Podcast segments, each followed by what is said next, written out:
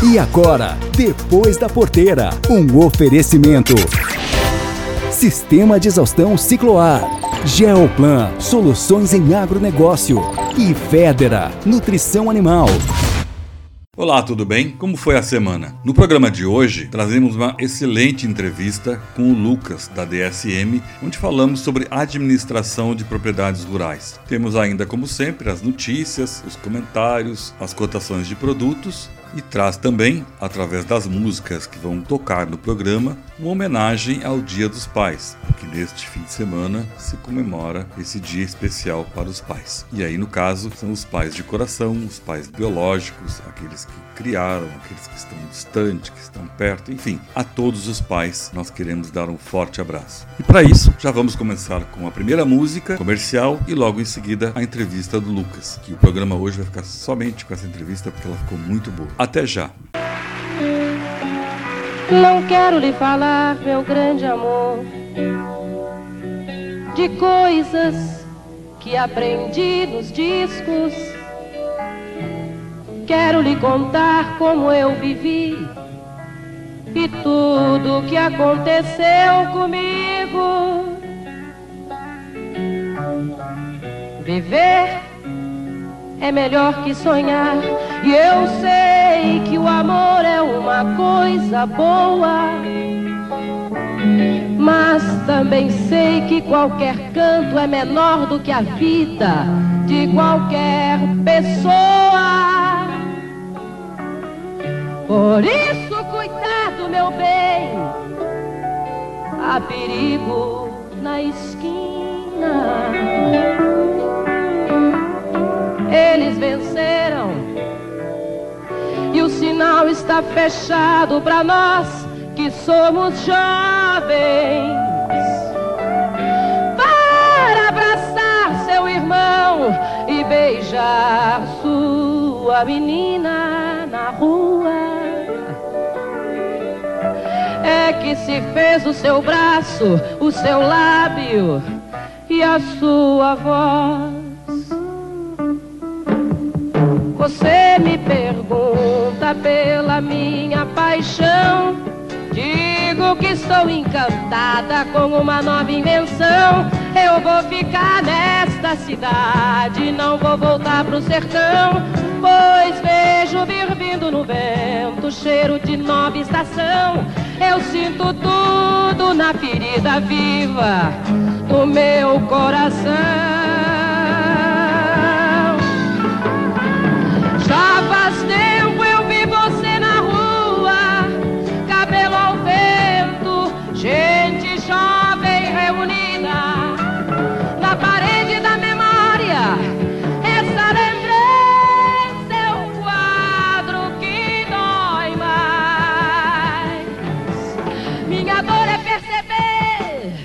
apesar de termos feito tudo que fizemos ainda somos os mesmos e vivemos. Ainda somos os mesmos e vivemos como os nossos pais. Nossos ídolos ainda são os mesmos e as aparências não enganam, não. Você diz que depois deles não apareceu mais ninguém. Você pode até dizer que eu tô por fora, ou então que eu tô inventando. Mas é você que ama o passado e que não vê. É você que ama o passado e que não vê que o novo sempre vem.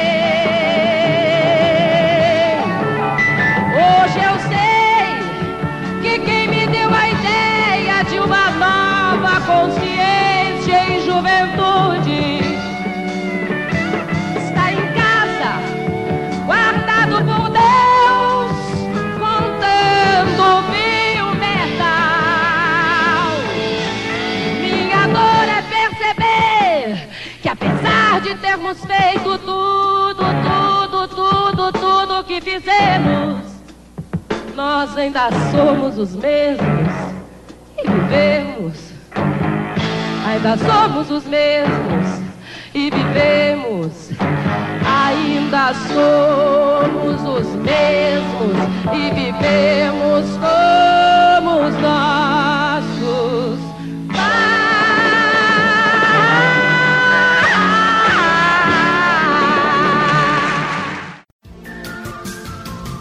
Mais saúde. Faça sua parte contra o coronavírus. Olá, vivemos uma crise muito séria na saúde pública. Enfrentamos um inimigo invisível, o novo coronavírus. Ele causa a doença Covid-19, que vem provocando centenas de milhares de mortes em todo o mundo. Enquanto os cientistas não descobrem uma vacina para nos imunizar, a melhor proteção é reduzir a disseminação do vírus. E isso é responsabilidade de cada um de nós. Sempre que possível, fique em casa. Mas, caso tenha que sair, use máscara de proteção para cobrir bem o nariz e a boca. Outras ações importantes são higienizar frequentemente as mãos com água e sabão ou álcool em gel a 70%. E não toque com as mãos no rosto. Se cuide e proteja quem você ama. Mais saúde. Faça sua parte contra o coronavírus. Bom, hoje nós vamos conversar sobre administração de propriedade rural, gado, com o Lucas Oliveira, que é gerente nacional de gado de corte da DSM Tortuga. Bom dia, Lucas. Como é que tá a coisa aí em Vitória da Conquista? Tá frio, tá quente? Bom dia, Nelson. Interessante que as pessoas falam que eu moro na Bahia, mas quando eu falei, me vem de casaco. Como assim você está na Bahia? Mas Conquista uma cidade fria, mil metros de altitude. Hoje aqui deve estar em uns 15, 14 graus, então para um Vamos uh, começar a nossa prosa dessa forma. Vocês trabalham, uh, pelo que eu pude ver do material de vocês, vocês propõem na propriedade rural uma parceria de gestão na, na questão de gado de corte ou gado de leite. Como é que se desenvolve essa gestão? O que, que você vocês fazem um, um raio-x da propriedade, vocês entram e propõem alguns caminhos e, claro, depois o pacote tecnológico, mas como é que é o processo inicial? A marca Tortuga, é marca aí que quase 70 anos de história, hoje é uma marca pertencente à DSM, ela desde o começo, Nelson, ela pensa não em vender produtos, mas de vender um programa nutricional, vender uma solução para os nossos clientes. A pecuária ela vem mudando muito né, e cada vez mais rápido né, ao longo dos anos. E antigamente aquela pecuária que dava dinheiro de qualquer jeito, ou aquela pecuária que dava dinheiro pelo estoque, né, ter o animal era sinônimo de ter dinheiro, principalmente por causa da inflação, essa pecuária não existe mais.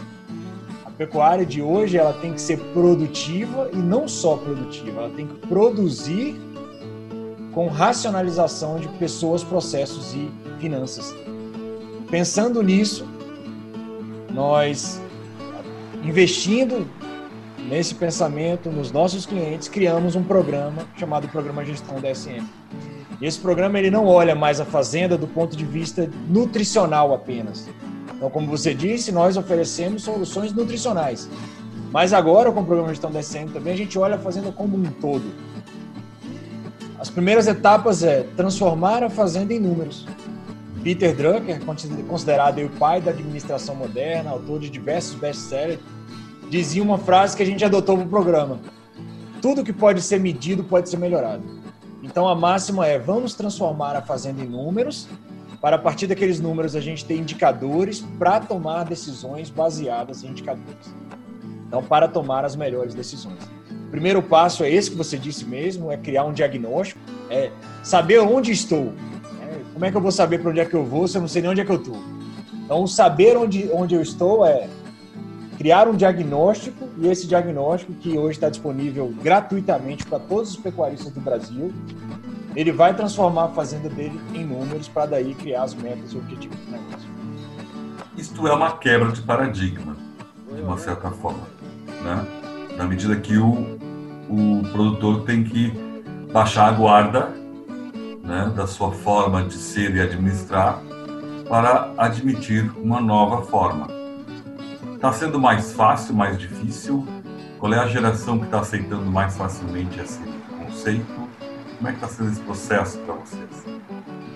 todo o processo de mudança, Nelson, ele, ele é difícil para todo mundo, principalmente para as pessoas. É, é muito difícil mudar, porque nós somos constituídos de hábitos.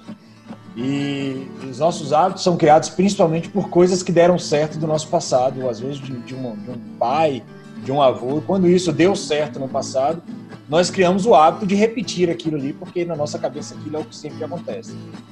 Então, não é fácil a mudança por causa disso. Mas por que, que nós temos sentido que, que é, essas, essas implementações de gestão em fazendas têm aumentado de forma substancial ano a ano? Porque ao longo dos últimos pelo menos seis anos, quando nós temos análise, mais de 30% das fazendas está fechando no prejuízo, está fechando no vermelho. Dentro, inclusive, das nossas análises, mais de 30% das fazendas fecham no prejuízo. Então, na hora que você começa a ter uma atividade onde começa a faltar dinheiro, né, onde você está vendo o seu patrimônio cair, diminuir, é, sucatear, onde você está vendo o seu rebanho diminuir ano a ano, então isso aí já é assim, um grito para que as pessoas mudem. As gerações mais fáceis de mudança, claro que são as gerações mais novas, aí, é, que não é o perfil da maioria dos nossos produtores, mas eu não diria isso como regra, sabe, Nelson? Hoje eu tenho clientes no programa com mais de 80 anos de idade que pensam em investir, pensam num negócio daqui cinco anos, e tenho clientes, né, produtores, né, não vou nem falar clientes, produtores do Brasil aí de 30, 40 anos que ainda têm práticas antigas. Então nem vamos colocar como isso é uma regra, ó, os velhos, né, os mais idosos são retrógrados. Nem sempre, né? É muito mais da atitude da pessoa e da, do modelo mental que ela cria. Esse, é, só para pegar esse dado que tu coloca de, de mais de 30% das propriedades que vocês atenderam ou já estão fechando no vermelho, o quanto é da atitude administrativa e o quanto é do externo, do mercado, da, das questões de, de mercado externo, né? Queda de preço do gado, do gado, soja, enfim, essas questões que estão no, no, no fora da porteira. Em todos os momentos, a, a pecuária boi, ele é uma commodity, né? A carne é uma commodity. Então toda commodity ela trabalha com ciclos. Ora eu tenho ciclos de alta, como nós estamos vivendo hoje, ora eu tenho ciclos de baixa. É claro que há dois anos atrás, por exemplo, nós tínhamos muita dificuldade porque estávamos no ciclo de baixa da pecuária. Então, de forma geral, a pecuária estava difícil. Mas mesmo nesse momento, é, Nelson, nós tínhamos fazendas ganhando 10 vezes mais que a média. E o mercado era o mesmo. Nós, é. Não é, preço médio de venda de quem ganha dinheiro para a média, ou para quem perde dinheiro, é o mesmo. Então, na nossa análise, a, a, última safra, o preço médio de venda foi 150 reais da média e 150 reais de quem ganhou mais dinheiro. Então, não é o mercado que diz, é muito mais as ações internas, aquilo que eu consigo controlar que faz a diferença no negócio. Você já está na propriedade. Qual é ou quais são geralmente os, os nós que tu mais encontra, fora a questão da mudança pessoal de comportamento? É interessante que uma característica fundamental das fazendas que ganham dinheiro, então vou falar assim, existem características peculiares das fazendas que ganham mais dinheiro. Assim, né? Isso é regra, né? São regras para as fazendas que ganham mais dinheiro. A primeira delas, o líder, o dono. Os donos ganham dinheiro. O líder, ele sempre dita o projeto. Então, por isso que o nosso primeiro passo, quando a gente entra numa fazenda, além de mapear os dados da fazenda, os dados produtivos e financeiros, a gente faz o mapeamento do perfil do dono. Certo. Porque o dono que dita a regra mesmo é ele que quem assina o cheque é o responsável pelo lucro. Ponto. Agora, partindo para os números da fazenda em si, dados produtivos e financeiros, existem algumas coisas extremamente correlacionadas com o lucro. Por exemplo, produtividade. GMD, que é o ganho médio diário global, ele tem altíssima correlação relação com o lucro. Não necessariamente as fazendas que produzem mais ganham mais dinheiro, mas as que ganham mais dinheiro produzem mais que a média. Eu fui claro? Sim. Então, quem ganha dinheiro produz mais que a média. Então, são fazendas produtivas. Não significa que é a produtividade máxima. Tem muitas fazendas que produzem o máximo e não ganham dinheiro. É, é uma, uma, um conceito que nós temos que criar que eu preciso produzir sempre de forma racional. Porque quem ganha dinheiro produz mais que a média. Então, vocês encontram isso. E naquelas que estão, entre aspas, uh, em vermelho, quais são os nós mais problemáticos que vocês têm encontrado? Assim? Principalmente desembolso por arroba produzida muito alto. Certo. Então, assim, aí eu tenho. Como é que eu, como é que eu gasto muito para produzir um arroba. Existem duas coisas que eu posso fazer. Ou eu produzo pouco, né? E aí eu, independente, tem gente que acha que desembolsar pouco, porque gastar pouco, significa que vai ter uma roupa mais barata. Não necessariamente. Porque se você gastar pouco e produzir pouco, a sua roupa fica cara. O custo de produção da roupa é alto. Hum. Apesar de você estar tá gastando pouco. É. é interessante isso, né? Então, eu gasto pouco e produzo pouco, ou eu gasto demais. É esse é, o, gargalo do desembolso cabeça mês, ele é muito grande. Então, eu desembolso muito para produzir aquilo que eu faço. Então, esse eu diria que é o maior é, é gargalo. a maioria das fazendas chega a gastar 90% do preço de venda. Então, se eu estou vendendo aí uma roupa a 200 reais hoje, ela gasta 180, 190 reais para produzir a mesma roupa que ela está vendendo. Então, esse desembolso por a roupa produzida é muito alto. Lembrando, volto a dizer, né, enfatizando que gastar pouco não é sinônimo de produzir barato. Tá. E eles gastam uh, tudo isso porque gastam mal, porque não tem uma orientação técnica para saber como gastar melhor. O que, que é normalmente essa questão? Um vilão do desembolso é o custo fixo. Tá. E aí entra nisso que você falou. Que aí existem, né, a gente tem um quadrante que fala, eu posso gastar muito ou pouco e posso, posso gastar bem ou mal. Eu gasto muito quando eu gasto mais de 70% do valor da roupa para produzir ela. Então, se eu tenho uma roupa de 200 reais, se eu gastar mais de 140, 150 reais, eu gasto muito. Mas eu também posso gastar mal. O que é gastar mal? de toda a minha despesa, de todo o meu desembolso, se mais de 50% desse desembolso é em custo fixo, eu estou gastando mal. Como assim, Lucas? Eu vou dar um exemplo bem claro. Eu tenho lá, que nessa fazenda eu tenho um desembolso de 50 reais por cabeça por mês. Imagina aí uma fazenda de 100 animais, gastando 5 mil reais por mês. Então ela tem 50 reais por mês que ela gasta por animal. Desses 50 reais, quanto que vai para mão de obra permanente? Então tem que ir aí hoje nas, nas médias dos top rentáveis algo em torno de 10 reais. Então, dos 50 reais, 10 reais vai para mão de obra. Quanto que eu gasto com pastagem? As top rentáveis gastam em média 7 reais com pastagem.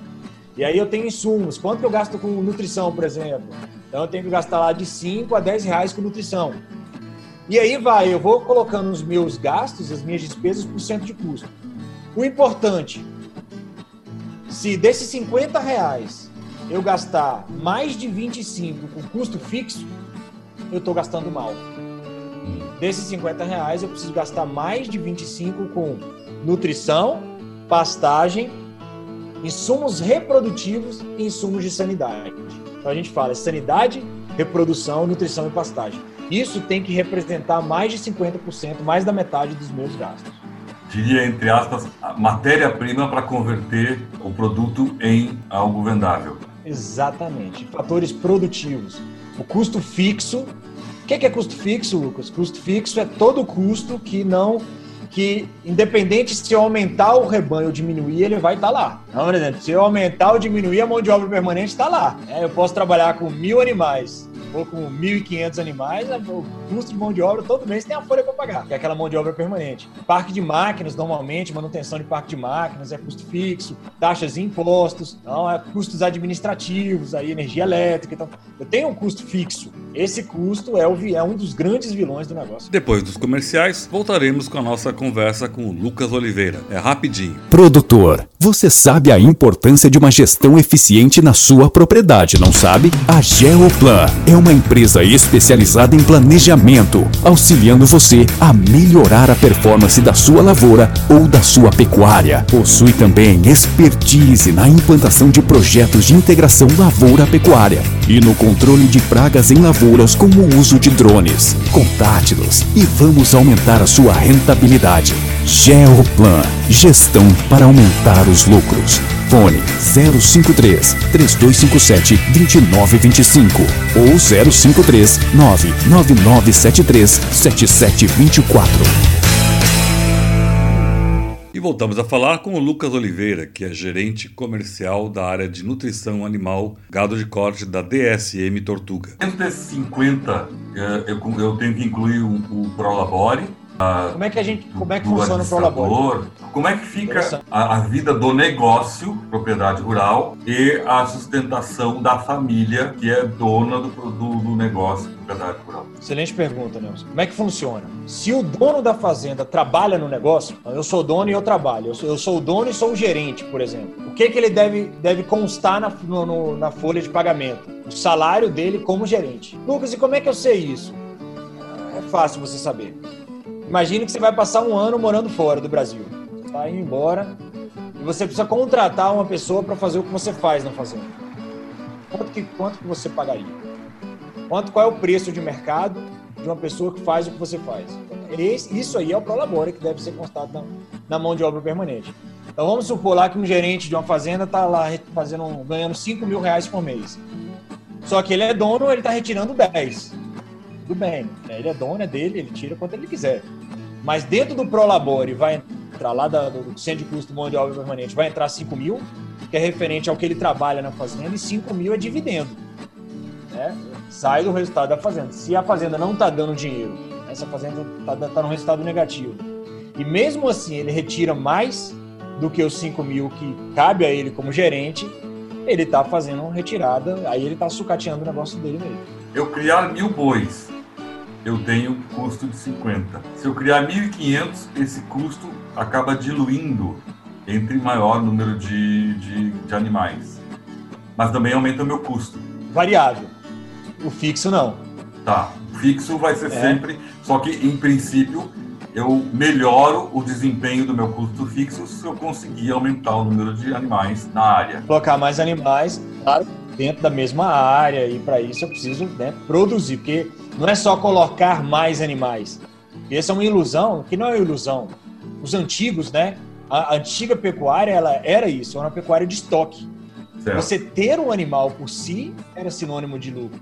Sim. Que hoje não é verdade. Então não é ter mais animais, é você ter mais animais produzindo mais. Ou Sim. produzindo a mesma coisa que você está produzindo. Entendi.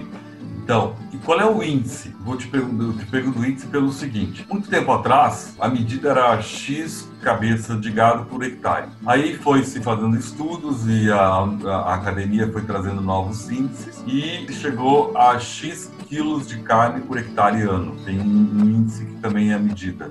Qual é o índice que o produtor rural precisa ter hoje na mão? Claro, ele teve, ele tem esse valor de 50, vamos supor. O ideal é ele conseguir reduzir ou ele manter esses 50? Existem algumas correlações que a gente faz nesse caso, tá, tá Nelson? Eu tenho fazendas que desembolsam 50 reais cabeça mês ganhando dinheiro e tenho fazendas que desembolsam os mesmos 50 reais cabeça mês perdendo dinheiro. Então, assim, ah, por que, Lucas? Porque a que ganha dinheiro, ela desembolsa 50 reais cabeça mês, mas tem um GMD global, que é um ganho médio diário global, perto de 500, 550 gramas por animal dia. A fazenda que gasta, né, desembolsa os mesmos 50 reais e perde dinheiro, ela tem esse desembolso de 50 reais, mas tem um ganho médio diário de 400, 350 gramas por dia. Então, eu posso, por exemplo, gastar mais, investir mais no meu negócio, negócio? Posso gastar 60, 70 reais. Inclusive, as fazendas mais lucrativas da última safra desembolsaram de 60 e 70 reais cabeça mês. Mas só que isso tem que ser acompanhado pela minha produtividade. Então, é sempre, são sempre índices correlacionados. Mas vou deixar algumas coisas gerais, apesar desse negócio de média, é um negócio complicado. Mas vou deixar alguns números gerais. Por exemplo, lotação. Forma geral, as fazendas mais lucrativas têm lotações acima de 1 UA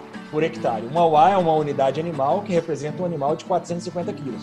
Então, de forma geral, as fazendas mais lucrativas têm em torno de 1,1, 1,2, 1,3 UAs por hectare. Então, essa já é uma referência legal. As fazendas de recria e engorda, elas têm que ter um GMD global, ou seja, um ganho médio diário, na média de todos os animais, acima de 550 gramas. As fazendas de ciclo completo têm que ter o GMD global acima de 420 gramas. Então, existem é, alguns indicadores chaves que a gente chama de indicadores fortes que o produtor pode acompanhar se o negócio dele está indo bem e está indo mal. Tá? E ter já como referência. Essa que é a grande jogada. Isso independe do tamanho da propriedade. É interessante isso porque tamanho de, área não teve correlação com o lucro. Eu tenho fazendas grandes perdendo e ganhando dinheiro, tenho fazendas pequenas perdendo e ganhando dinheiro. É, solo, clima, nada de localização da fazenda, nada de valor médio de venda, várias coisas que são mitos, né? Ah, não, ele ganha dinheiro porque lá chove muito. Ou ele ganha dinheiro porque arroba lá em São Paulo é 220 reais hoje. Então, eu tenho, eu tenho fazenda em São Paulo ganhando e perdendo dinheiro.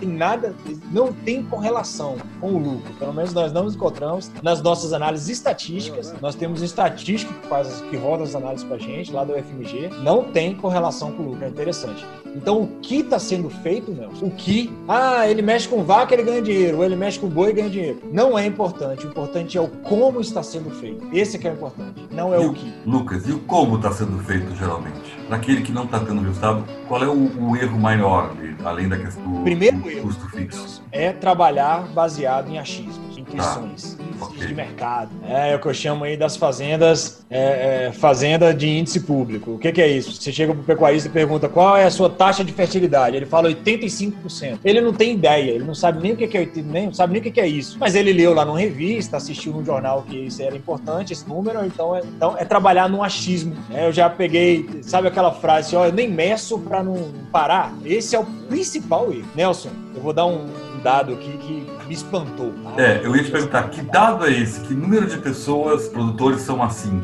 Que me espantou, assim, que eu falei misericórdia, sabe? Na hora que a gente entrou para dentro das fazendas, Nelson, vamos olhar o número, a maioria quando eu digo a maioria, eu tô falando mais de 90%. Dos pecuaristas não sabia o rebanho que tinha. Ele não sabia a quantidade de cabeças que tinha. Eu cheguei numa fazenda e falei, pessoal, me dá um inventário do rebanho aí. Aí eles, não, não, porque o número que tá lá no órgão oficial é um, porque tem rastreabilidade. Eu falei, então puxa aí o relatório. Não, mas o número que a gente tem no software de controle aqui é outro. Aí ele tinha um outro rebanho no software. Eu falei, então, imprime o relatório do software. Ele, não, não, não, pera aí, o físico é outro. Tem aqui o planilha do Excel, o físico é esse. Tinha três anotações de rebanho. Eu falei, pessoal, seguinte, vamos fazer um inventário, fazem uma auditoria. Aí fizemos um inventário da fazenda. Adivinha que o número real batia com qual dos três? Nenhum. Nenhum dos três. A fazenda tinha três anotações de rebanho e no inventário final deu uma diferença de mais de 400 cabeças. Para mais? Para menos. Para menos. Tinha menos Nossa. 400 e tantas cabeças. É sempre para menos a diferença, né?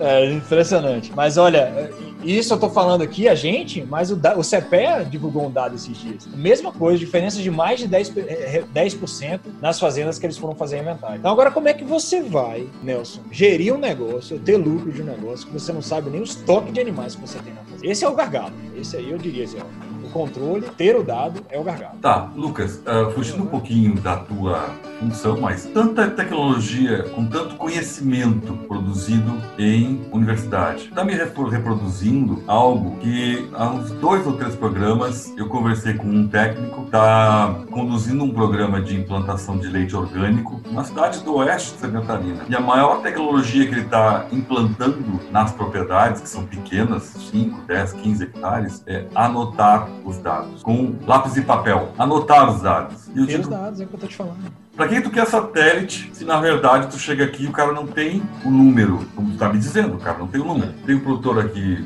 no Rio Grande do Sul, bastante conhecido, e ele quis implantar rastreabilidade. Aí ele começou todo o processo de rastreabilidade do rebanho dele. Top. Um dia ele tava no meio da bangueira, o funcionário dele gritar o número do brinco da orelha. E o cara leu o número. Aí o outro boi, o cara leu o número. Ele leu três vezes o número errado. Por quê? O funcionário era semi-analfabeto. Aí ele teve que parar com todo o programa de rastreabilidade e botar os funcionários a aprenderem a ler e escrever. Então, tu encontra todo essa, esse sistema, mas às vezes tu encontra o proprietário que também não tem essa. A universidade está aí, vocês estão aí, quer dizer, pedir um socorro, pedir uma ajuda, é fácil. Isso é o quê? Mentalidade? É, não tenho dúvida nenhuma. Só é tudo é uma questão de atitude, sabe? Certo. Eu tenho um problema, primeira coisa é reconhecer que eu tenho um problema. Hum.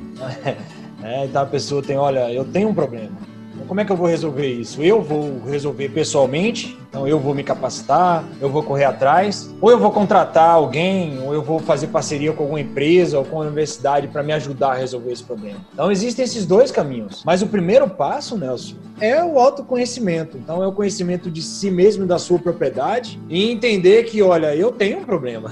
A pecuária já não permite mais achismos, empirismos. E nesse ponto, o produtor, ele tem que ser o agente da mudança. Lembra que, acho que uma das primeiras coisas que eu falei na nossa conversa de hoje foi o líder do projeto é o responsável pelo negócio. Ele é o responsável. E nós, seres humanos de forma geral, Nelson, nós temos o costume de terceirizar a culpa, terceirizar o problema. Você chega para o produtor e pergunta assim: seu fulano, quem é o maior responsável por esse, por, pelo sucesso desse programa aqui, desse, dessa fazenda? Ele vai responder de duas maneiras, Nelson. A primeira é: é Zé.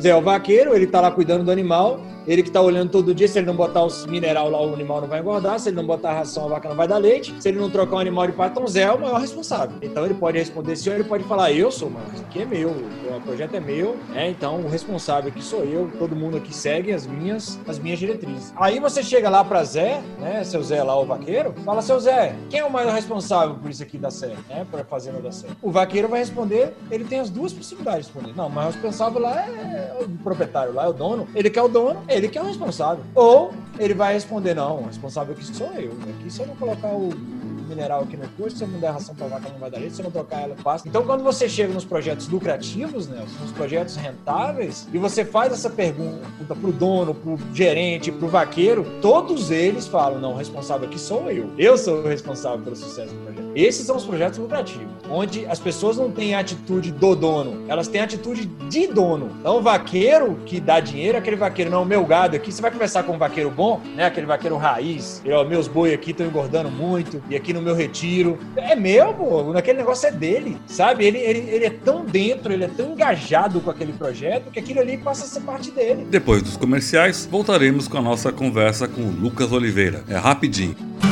Hoje passei o dia na lavoura. E eu gosto de trabalhar, sabe? De pegar no pesado. Tem que caprichar, não importa o terreno. Ah, mas também tem que saber aliviar de vez em quando. Aí dá para chegar no fim do dia pronto para a próxima. Não é mesmo, seu João? Ô, oh, bora comemorar? Desculpa, seu João. Eu não bebo. Nós somos tão exigentes quanto você. Nós somos a LS Tractor. E voltamos a falar com o Lucas Oliveira, que é gerente comercial da área de nutrição animal, gado de corte da DSM Tortuga. Mas aí vamos lá. Qual é o pacote tecnológico que vocês propõem quando vocês fazem as correções? Me dá dois cases de mudança, dois exemplos de mudança que vocês conseguiram aos poucos, porque não pode chegar lá e, derrubar tudo, né? De dois tamanhos de propriedades. Pô, nós, nós tínhamos um case, o cara estava quebrado, quase desistindo, indo embora. Nós entramos, fomos aos poucos recuperando e hoje o cara sustenta a família. Qual é o case de vocês, assim, legal? Vocês entraram, fizeram um estudo e chegaram até hoje um resultado mudou, virou a chave. Nós temos alguns casos, já muitos casos de sucesso no país, principalmente depois dessas mudanças de gestão. Começamos um acompanhamento de uma fazenda grande. Eu você pediu para eu citar dois exemplos, eu vou citar de uma maior e de uma pequena. E quando nós fizemos esse diagnóstico, né, os, os donos, a primeira coisa que eles falaram foi que eu, ah, esse aqui não dá dinheiro não, esse aqui é só para a gente tem mesmo, porque é coisa de família, né, que é tradição e tal. Mas você sabe aquele negócio assim de que senhor não tinha prazer né, de falar do negócio pecuária, se aquele negócio não dava dinheiro, eu sempre soube que esse negócio não dava dinheiro, porque quando nós fizemos o diagnóstico, a fazenda estava no vermelho. E aí, na hora que você pega isso, um dado desse, Nelson, aí você, o que, que você faz? A gente traçou metas, a gente nem tocou nesse, nesse ponto, mas eu creio meus números. A primeira coisa que eu tenho que fazer agora é ter metas. Não há gestão sem metas. Eu tenho sempre ter metas. Então, traçamos as metas para o projeto. A gente não acredita em grandes transformações com menos de 3, 4 anos. Então as fazendas realmente transformam, aí nós estamos falando de 4 a 5 anos, é o que a gente considera médio prazo. Porque você concorda comigo que os próximos 12 meses de uma fazenda é passado? É passado. Os próximos 12 meses eu já tô com os bezerros que vão morrer no ano que vem. As vacas já, já acabou a estação. Então, assim, eu não tenho, eu não tenho tempo mais de plantar, já passou. A gente tem janelas de plantio, janelas de colheita, né, para fazer infraestrutura. Então, os próximos 12 meses é passado. Então, esquece esse negócio de vai ter transformação em um ano, não fazendo. Então, a gente pensa em grandes transformações em quatro anos. Então, nós traçamos esse planejamento de quatro anos e a fazenda em três anos, Nelson, essa fazenda especificamente, eu não posso falar de números, né? Nem de tamanhos, questão de confidencialidade, mas essa fazenda em três anos ela aumentou em 10% o resultado que a gente já queria. Ela saiu do prejuízo, vou falar aqui em números, tá? É uma fazenda grande, mas essa fazenda, essa última safra agora, ela já deu um resultado de mais de 4 milhões. E no diagnóstico, ela tinha dado um prejuízo de mais de 800 mil reais. Nossa. Pra vocês entenderem o volume do que, que eu tô falando aqui. Me diz uma coisa, quais foram os, os problemas principais que vocês foram resolver? Era, era gastar muito, gastar mal. Tá. Então, ela gastava mais de 70% do valor da roupa, mais de 50% do que ela gastava era em custos fixos. Então, É. ela gastava muito e gastava mal. Eu diria que na hora que a gente mexeu nesses pontos, e outras, sabe, Nelson? Criou, criamos metas, a fazenda não estava acostumada a trabalhar com metas. E a meta muda tudo, viu? É? Uma boa meta ela muda o negócio. Uh, por exemplo, uma, uma, meta de produzir X terneiros ou boizeiros para vocês, uh, como é que seria isso? Isso mesmo. Então eu tenho lá, eu sempre trabalho. A meta é financeira. Tá. Então, a primeira meta estabelecida era financeira. Ó, a fazenda esse ano tem que dar um resultado de tantos mil reais, de 200 mil reais, de 500 mil reais, de um milhão. Tá? Fazendo, o resultado que a gente busca é esse. Ok. Para eu atingir esse resultado, quantos animais eu preciso, quantos terneiros eu preciso desmamar? Quantos terneiros eu preciso vender? Não é nem desmamar. Quantos terneiros eu preciso vender? Tá. Quantos bois eu preciso abater? Para eu ter resultado. Então, ah, ó, Lucas, eu preciso abater mil bois de 19 arrobas para atingir esse resultado. Então, pronto. Aí, a meta financeira é transformada numa meta produtiva, que agora eu sei que eu preciso abater mil bois, 19 arrobas. Como a é meta fica... financeira. Desculpa, como é que fica a cara do dono quando ele começa a ver essa mudança? Ah, é impressionante. É, muda, muda tudo.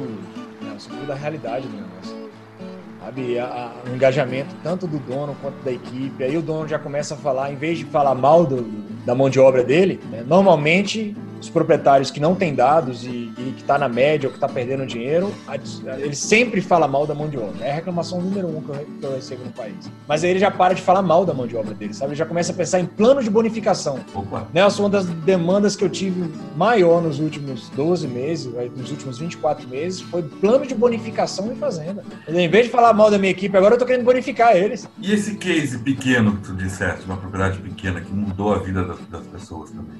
É, isso aí, principalmente no sul do país. Ah, nós temos aí alguns técnicos que acompanham fazendas no sul do país. Ah, é claro que os volumes são bem menores. Eu estou falando de uma fazenda aí com menos de 500 cabeças. E aí você já atinge a família do negócio, né? Quando eu falo de uma fazenda grande daquela lá, fazenda nem é o principal negócio desse grupo lá. Então, não muda se ele vai né, poder viajar ou não, se a fazenda está dando dinheiro ou não. Mas numa fazenda menor, quando você melhora o resultado, Nelson, você muda a vida das pessoas mesmo, do ponto de vista de condição melhor, de viagem, de, sabe, melhor moradia, tanto para ele quanto para a fazenda. Então nós temos um técnico que acompanha, que hoje inclusive é interessante que ele fala, né, Lucas, eu não tenho mais nem paciência para olhar um animal engordar só no pasto sem saber o que está acontecendo com aquele animal. Se, se, o bom e ruim virou assim, ó, o GMD esperado era 550, atingimos 553, batemos a meta, o desembolso por cabeça mês daquele animal foi R$ 54,33.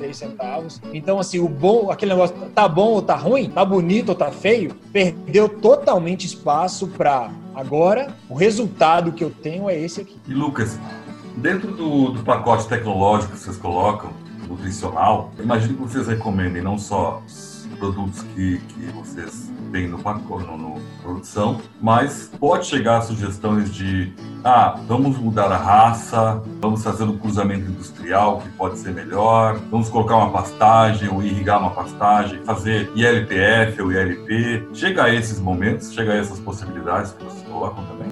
A expertise da marca Tortuga ao longo dos seus quase 70 anos de história sempre foi entregar os melhores é, soluções nutricionais para o nosso cliente, sabe, Nelson? Existe uma altíssima correlação do GMD com o lucro, então do ganho médio diário com o lucro.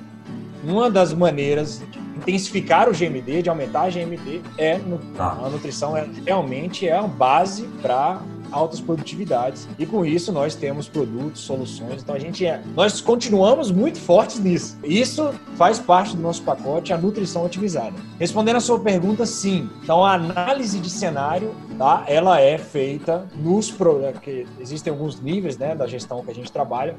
Mas no, nos clientes que, além de, da participação do programa, recebem a consultoria da empresa, sim, nós fazemos análise de cenário com taxa interna de retorno, valor presente líquido, payback, quantos anos. Vou dar um exemplo. Ano passado, na fazenda que eu acompanho, na hora que a gente fez a análise de cenário, a gente falou: ó, precisamos comprar 600 animais esse ano. Tem que comprar, podemos comprar desse preço, porque na previsão e tal, fizemos toda a receita de despesa e toda a previsão orçamentária. Tá tudo certo, precisamos comprar. Esse ano, na nossa reunião de planejamento, a gente falou: não podemos comprar. O comprar esse ano é diminuir nosso resultado. Então, a decisão de hoje é não comprar, que vamos rever agora no próximo trimestre. É, o que eu vejo, Lucas, de, de vantajoso, e por isso que eu quis conversar com vocês, é justamente essa proposta de mudança. Quando tu coloca gestão, começa a ter uma, uma propriedade mais profissionalizada, né? E principalmente com os pacotes tecnológicos que vocês trazem de nutrição. E olha, Nelson, a marca Tortuga, ela sempre investiu na pecuária nacional e a DSM ela veio né, consolidar isso do ponto de vista que hoje o programa de gestão DSM ele está disponível não só para os clientes da DSM, então produtores do Brasil de forma geral quiserem ter acesso a alguns indicadores de sua fazenda está à disposição do produtor brasileiro. Ah, então nós queremos contribuir, continuar ajudando a nossa pecuária. Pode acessar nosso site, ligar para o nosso 0800 ou procurar um técnico da DSM. Hoje eu falo, olha Lucas, eu quero ter números da minha fazenda, eu quero poder comparar minha fazenda com outras fazendas. Você, produtor brasileiro, tem acesso a isso de forma gratuita com o nosso programa. Lucas, eu te agradeço enormemente. Essa foi uma, uma conversa muito legal que eu acho que é importante mostrar para o produtor rural que tem solução, tem formas de erguer, de formas de continuar o seu trabalho. Basta adotar uma nova atitude, que é querer mudar e querer enxergar como é que está o seu negócio. É isso? Exatamente isso, Nelson. Exatamente isso. E para isso, contem com a gente, né? contem com a DSM, contem com o nosso programa. Estamos aqui para auxiliar você a fazer isso, né? a dar o primeiro passo, Nelson. Né? Okay. Rumo à transformação aí, a gente está junto, tá bom? Muito obrigado, Lucas. Foi um prazer e voltamos a conversar numa próxima. Obrigado, Nelson. Obrigado a todos que estão que nos ouviram aí. Um forte abraço.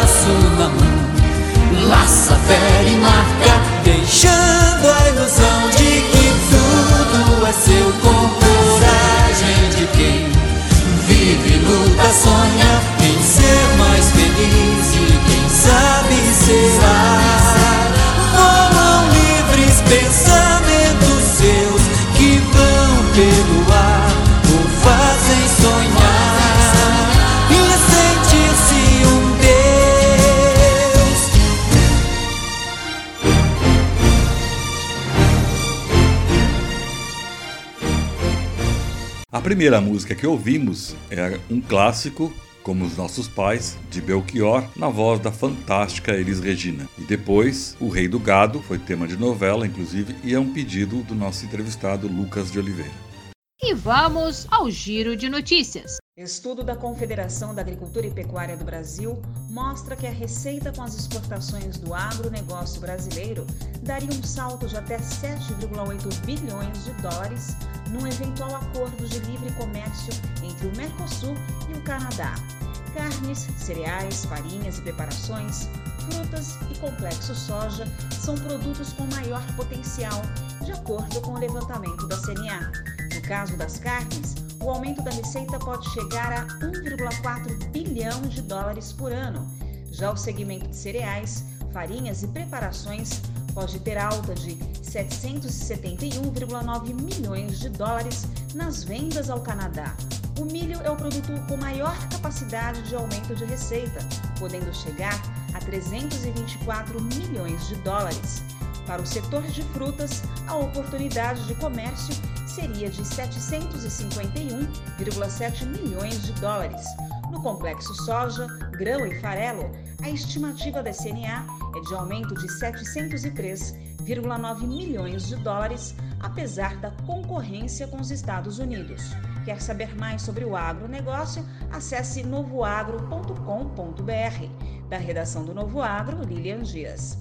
A colheita de milho na Argentina acaba de terminar. Foram colhidas 50 milhões de toneladas do cereal. É uma produção recorde e a primeira vez em 20 anos que se colhe mais milho do que soja. Um motivo são os incentivos, ou muitos economistas poderiam dizer desincentivos governamentais. O, o imposto à importação aplicado ao cereal é mais baixo que o aplicado à soja, em função do cereal ser mais desvalorizado no mercado internacional. Muitos analistas, tanto brasileiros como de outros lugares, recomendam a venda de milho e não estocar o cereal. A colheita da Argentina é recorde e com isso pode gerar sobras de milho no Brasil em função da falta de infraestrutura e da retenção de grãos por muitos produtores. Vale lembrar também que a colheita americana começa ali na esquina, em setembro. O volume produzido de soja foi de 49,5 milhões de toneladas, muito abaixo do recorde de 60 milhões de toneladas colhidos há alguns anos. Luiz Henrique Vieira, de Buenos Aires, especial para o Depois da Porteira. O grupo Bridge lançou recentemente um software onde a pessoa pode fazer uma série de testes para desenvolver sua capacidade pessoal e profissional. Para falar sobre esse assunto, conversamos com Celso Braga, sócio-diretor da empresa. Celso, qual é o objetivo do processo de desenvolvimento do e ele pode ser utilizado dentro da porteira, por exemplo, em propriedades rurais? De que forma? Criamos agora este novo processo para a evolução das competências e habilidades das pessoas e profissionais, o assistente virtual de desenvolvimento Dux que pode estar presente para ser utilizado com os profissionais das propriedades rurais. O objetivo do Dux é ajudar as pessoas a se desenvolverem. Ter um assistente de desenvolvimento te traz três grandes vantagens. A primeira é encontrar o seu foco, a sua prioridade. Diante de tantas coisas para você abraçar, para ser melhor, escolher no seu desenvolvimento, você pode querer fazer tudo ou ficar confuso no que realmente vai te tornar melhor como pessoa e como profissional. A segunda é saber colocar em prática o seu processo de desenvolvimento. Você sabe o que precisa para evoluir, mas nem sempre é fácil colocar em prática. Por isso, as dicas são formas simples de fazer o seu desenvolvimento acontecer. Claro, a gente te indica textos, filmes e materiais se desejar se aprofundar. A terceira grande vantagem é a continuidade. Quando você se foca em um ponto de desenvolvimento, por exemplo, melhorar sua capacidade de comunicação, faz algo imediatamente ao entender que precisa melhorar. E depois, na correria do dia a dia, faz você esquecer e assinar o Dux faz você mensalmente receber uma dica no seu foco, lembrando você e te ajudando a se manter no caminho. Além disso, está ligado ao grupo VIP do Dux, que é no Telegram, te permite entrar na programação semanal e ter contato com especialistas materiais de desenvolvimento e outras pessoas que também estão buscando se desenvolver. O Dux é para ser utilizado por cada pessoa e vai aumentar sua capacidade de influenciar pessoas e o negócio, fazendo com que possa ser mais assertivo, consiga melhores resultados e se sinta mais seguro em suas ações. E isso vai fazer com que as pessoas que estão é, sendo cuidadas pelo assistente virtual possam evoluir no período de um ano e conquistar aquilo que elas desejam para ter o seu sucesso. Para a Agropress, Nelson Moreira. Foi nos laboratórios do IAC que a bióloga e pesquisadora doutora Simone Cristina Pique, criadora da startup Ciacamp de Arara, São Paulo, encontrou respaldo técnico para desenvolver a pesquisa que deu origem a um produto inédito comercializado sob a forma de um fertilizante chamado Gran Black para combater o greening e já disponível no mercado. A Ciacamp foi a primeira startup do IAC visando levar a transferência da tecnologia desenvolvida no Instituto para o Setor Agro. A equipe de estudos foi liderada pela pesquisadora do IAC, doutora Alessandra Alves de Souza, que foi responsável por desbravar as pesquisas iniciadas com outra doença conhecida como amarelinho, que resultou na utilização do conhecido princípio ativo que se mostrou mais eficaz, o N-acetilcisteína, o NAC, uma substância usada tanto como expectorante como também suplemento alimentar para humanos. Para falar sobre o Gram Black no combate ao greening, convidamos o engenheiro agrônomo Luiz Buzo, coordenador técnico da Amazon AgroSciences. Luiz, muito obrigada por sua participação. Obrigado pela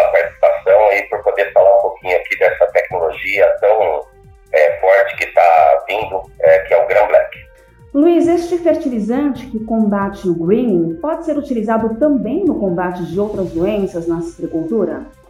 Olha, embora o foco inicial da Amazon AgroScience é, seja o manejo de greening, nós já estudamos sim a viabilidade de aplicá-lo em diferentes fórmulas adequadas para o manejo de cada doença em especial, como por exemplo, cancro cítrico no sul e sudeste e CBC amarelinho na região norte e nordeste. Além disso, outras culturas como milho, ameixa, uva, tabaco e até flores também já estão recebendo, cada um com sua fórmula especial, aplicações com resultados muito promissores. Agora, Luiz, como é que funciona o produto nos pomares? O Gram Black ele é um fertilizante líquido organomineral de uso foliar. O princípio ativo é transportado ativamente até o floema da planta. Assim, ele quebra colônias bacterianas e caloses, promovendo desobstrução dos vasos da planta.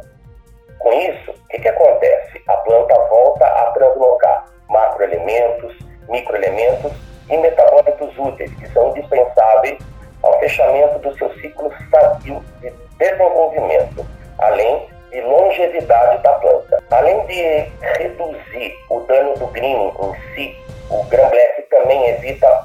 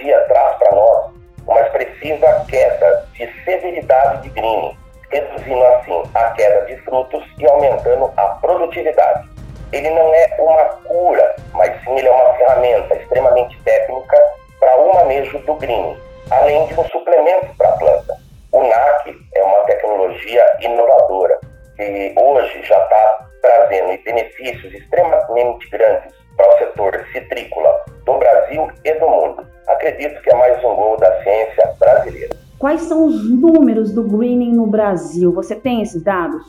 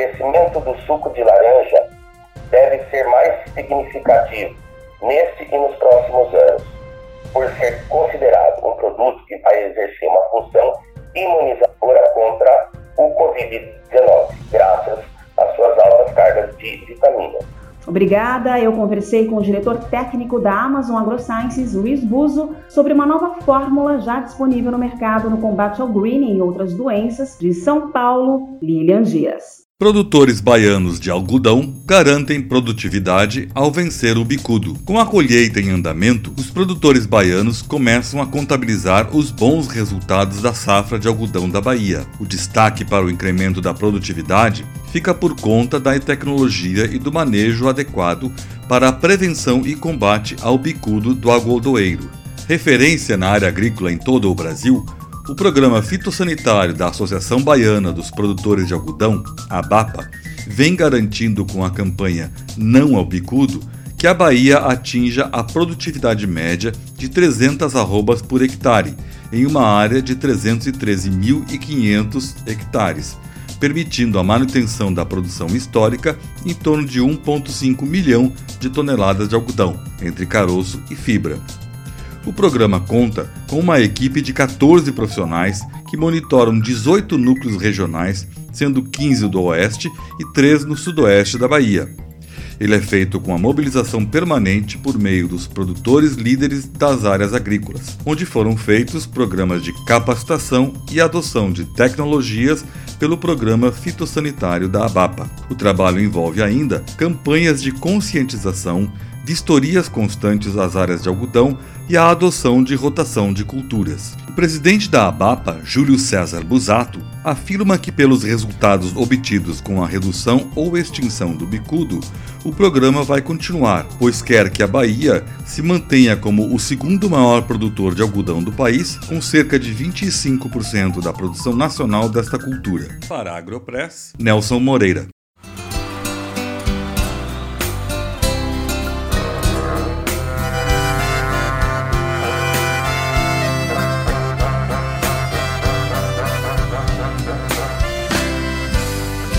Quando eu escuto o som de um berrante, meu pensamento muito longe vai.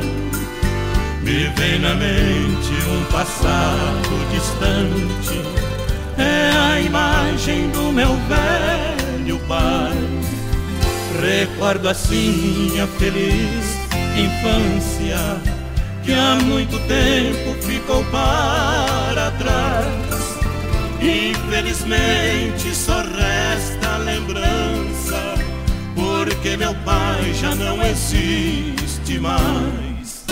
Repica, moço, este seu berrante, que nesse instante eu choro com vontade, porque ouvindo este som vibrante, recordo do meu pai, choro de saudade toca o berrante, Sérgio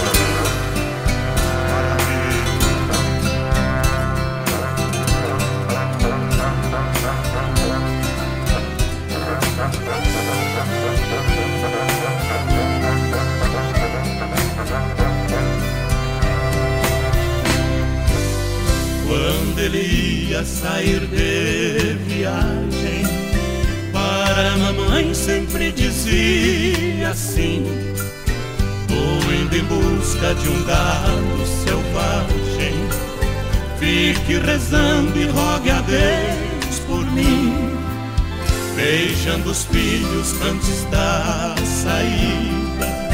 E quando eu ia pela estrada fora, dava um repique como despedida, igual a esse que eu escuto agora moço, este seu berrante, que nesse instante eu choro com vontade, porque ouvindo este som vibrante, recordo do meu pai, choro de saudade. Repica, moço, este seu berrante, que nesse instante eu choro com vontade, porque ouvindo este som vibrante, recordo do meu pai, choro de saudade. Papo berrante, grande amigo Sérgio Reis, companheiro de todas as horas. Mais uma vez. Existe uma diferença entre manter o gado alimentado e fazer ele ser produtivo. Com os produtos Vedera, seu rebanho fica mais saudável e se alimenta melhor, transformando o pasto em quilos de carne ou litros de leite. Nossa linha de sais minerais ativa o sistema metabólico, promovendo melhor conversão e trazendo mais lucro. Venha conversar conosco. Temos produtos para todas as suas necessidades. Faça contato pelo 549 8422 4099. Vedera a solução certa para o seu rebanho. E agora, nossos especialistas vão falar como foi o mercado de grãos na semana. Agroindústrias investem forte e geram emprego em meio à pandemia. Enquanto outros setores da economia brasileira estão demitindo e fechando postos de trabalho, a agroindústria segue investindo e gerando empregos. Só a JBS deve injetar sozinha pelo menos 500 milhões de reais no Rio Grande do Sul nos próximos dois anos é que as boas perspectivas para o setor de carnes estão levando as maiores produtoras de proteína animal do Brasil a reforçarem os investimentos. A JBS contratou mais de 3 mil pessoas no Rio Grande do Sul desde março e ainda tem 400 vagas em aberto. Deve investir aí os 500 milhões no solo gaúcho nos próximos dois anos. E dentro de um plano nacional, pretende investir pelo menos 8 bilhões de reais até 2025, ou seja, a indústria está enxergando um horizonte claro a médio e longo prazo. Já a BRF, desde o início da pandemia, já contratou mais de mil pessoas no Rio Grande do Sul e ainda deve abrir mais 600 postos de trabalho até o mês de dezembro. Ao todo, os frigoríficos abriram 5 mil novos postos de trabalho no estado do Rio Grande do Sul desde o início da pandemia. Investimentos que não são diferentes no estado do Paraná nem em Santa Catarina. Em Santa Catarina, por exemplo, a Aurora contratou funcionários vindos de uma indústria têxtil que havia demitido, setor que está em pleno vapor. Esse aumento de equipes vem garantindo o abastecimento da população e cumprindo aí as medidas de preservação de saúde em todo o contexto operacional. Eu tive a informação de que em Chapecó, esta semana não havia nenhum funcionário de agroindústria internado em estado grave ou mesmo em UTI. Significa que o, o, trabalho feito na prevenção vem funcionando. Mais um investimento importante é a Vinutri, que tem sede em Londrina, no Paraná, e que deve investir cerca de 400 milhões de reais em uma nova unidade industrial na cidade de Vista Gaúcha, no Rio Grande do Sul. Uma empresa jovem, fundada em 2019, mas que deve abater no Rio Grande do Sul 210 mil aves por dia e gerar pelo menos 2 mil empregos diretos, sem falar de 270 uh, eh, aviários em sistema de integração que vão se espalhar no entorno. E a maior parte dessa produção deve ir para a China. Sobre o assunto, eu conversei com o consultor Fabrício Delgado, que tem mais de 25 anos de experiência em agroindústria. Conhece muito de tudo que foi feito nos últimos uh, 20 anos, nas últimas duas décadas, e o salto de produção e exportação de carne para todos os países praticamente do mundo. Ele me disse que o momento atual da suinocultura e da avicultura é muito favorável por dois fatores que ele não quis chamar de oportunidade, porque são fatores, uh, vamos dizer assim, uh, no, no, global, no contexto, fatores negativos, mas que eu vou chamar de oportunidade porque envolvem a cadeia de proteína animal e que são uma vantagem competitiva para o Brasil. Na avaliação uh, do Fabrício Delgado, as oportunidades foram geradas pelo primeiro fato, que foi a peste suína na China, que forçou aquele país a importar proteína, e o outro fator foi a pandemia, que atingiu a produção em cheio os maiores países produtores como os Estados Unidos, que teve plantas fechadas. É, no caso da China, que tinha 50% do rebanho mundial de suínos e um consumo aí em torno de 50 quilos de carne suína por habitante ano, a necessidade de compra foi imediata, em grande escala, e o Brasil estava pronto para isso. Né? O segundo fato, segundo Fabrício, que durante a pandemia, né, a responsabilidade de produzir alimentos é, mais seguros colocou o Brasil, sem dúvida, num, num posto privilegiado. Fabrício afirma né, que o Brasil vem se preparando com programas que ele chama de excelência operacional na cadeia de produção de aves e suínos, que hoje tem uma cadeia interdependente, organizada para atender esse cliente final. E aí eu faço uma, um, um parêntese nisso aqui. Né? Quando os países árabes queriam comprar frango pequeno abatido halal, o Brasil fez. Quando o Japão queria comprar cortes manuais uh, diferenciados, o Brasil também fez. Né? E agora a China quer comprar tudo que tiver disponível. Né? Segundo Fabrício Delgado, o Brasil fez a lição de casa quando investiu em bem-estar animal animal, controle de salmonela e também na, na redução do uso de antibióticos. Segundo ele, esses três pontos marcaram a preparação do setor para este momento atual, que é sim um momento de oportunidade para quem produz e para quem vende. Destaque também do Fabrício para a capacidade do Brasil de criar estratégia para servir o consumidor. Uh, citou o mercado interno, né, com produtos é, embalados, congelados um a um, né, adaptados à nova família, família aqui que quer comidas de preparo mais rápido e famílias menores também.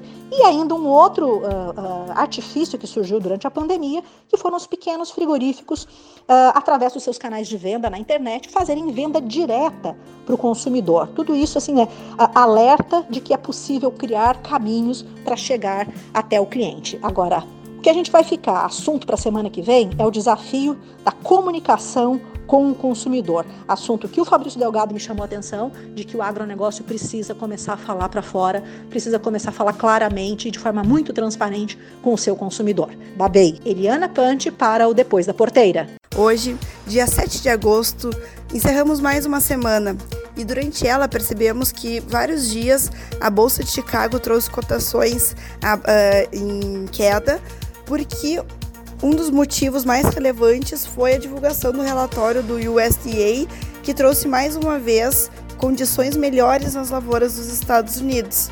Pela terceira semana consecutiva, esses números são melhores, aí um acumulado de em torno de 3% melhor, e isso o mercado vai é, já precificando que é uma oferta maior de, de soja, né? Então, é, já se fala em, em, número de safra americano em torno de 113, 114 milhões de toneladas. E para a safra brasileira 2021, também se fala em safra recorde.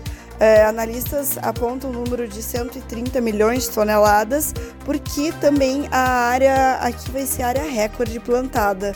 Claro que a gente vai ter que acompanhar como se desenvolve o clima para né, ir acompanhando a questão da produtividade mas se espera uma, uma oferta de, de soja bem grande para a próxima safra.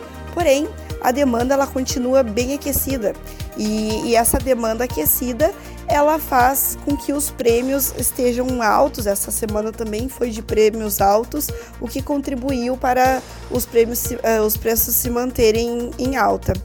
É, dólar no momento está sendo cotado a 5,43 Uh, muito devido à guerra diplomática entre a China e os Estados Unidos uh, e também que durante a semana houve uma redução da taxa Selic aqui, né, a, que está agora em 2%, e o mercado vai assimilando todas essas informações e o dólar está sendo, uh, sendo cotado com, com alta no momento.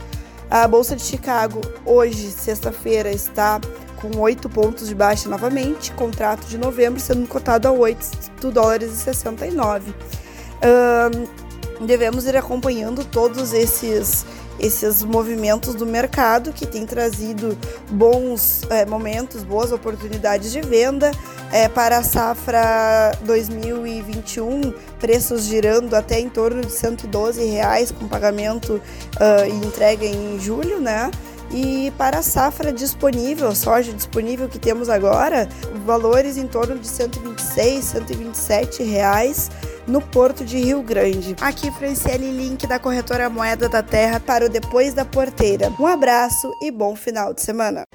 Enfim, chegamos à primeira semana do mês de agosto de 2020.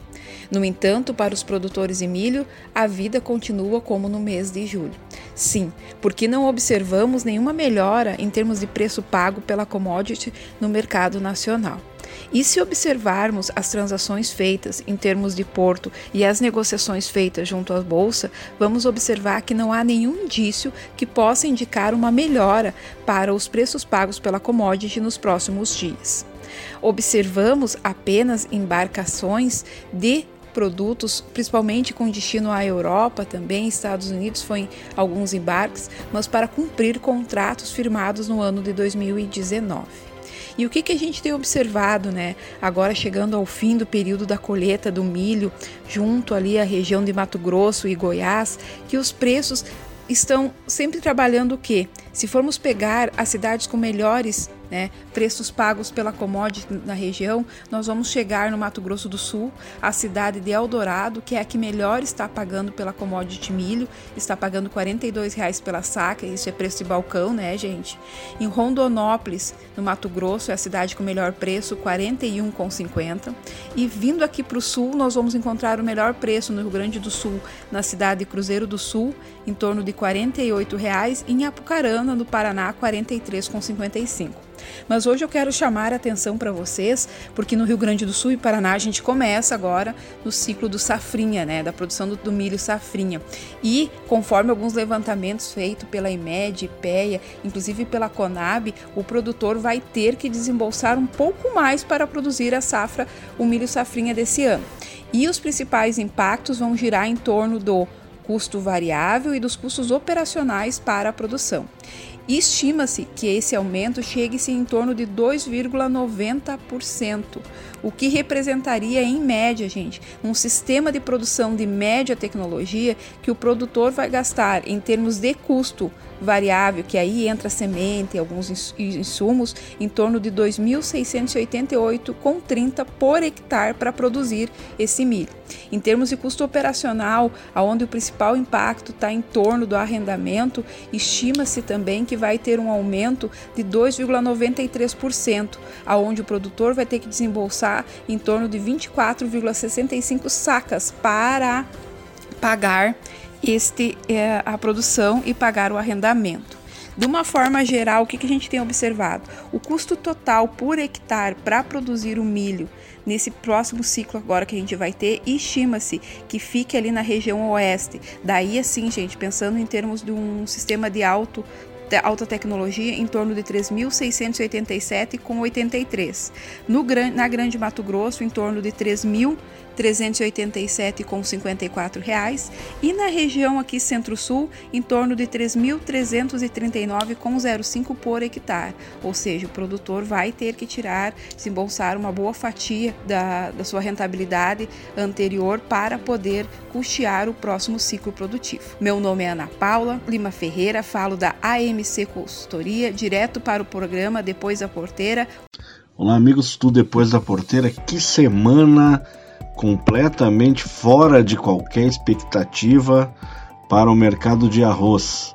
Nós tivemos novamente uma semana de muitas surpresas, de muitas informações bastante desencontradas, mas essa grande, forte guerra entre produtor que ainda dispõe de arroz e a indústria, ela ultrapassou todos os limites. É uma guerra no bom sentido, no sentido de uma guerra de preços, de uma indústria buscando fortemente arroz no mercado, o produtor que teve prejuízos aí em boa parte das últimas 10 safras, segurando o que pode para poder vender melhor. E agora nós estamos aí com a expectativa de que os estoques brasileiros são bem menores do que se esperava e de que as disponibilidades também são baixas no Brasil e no Mercosul. Isso fez com que os preços do arroz batessem em históricos 80 reais para produto de variedades nobres no litoral norte e na planície costeira. É um valor absolutamente diferente de qualquer outra coisa desde 2008, quando nós tivemos aquela grande crise mundial de alimentos e depois seguida pelo crash lá em, na economia norte-americana, com o, o, sério problema lá da, da, do banco Lehman Brothers e aquela situação toda que se criou, nós chegamos aí sim a preços muito próximos disso, que corrigido pela inflação estaria aí na faixa de 72 reais. 72 reais ontem se pagou no pior mercado histórico de arroz do Rio Grande do Sul, que é a região central. Lá tem venda de lotes a 30 mil sacos mais ou menos, nessa faixa de 72 reais livre ao produtor.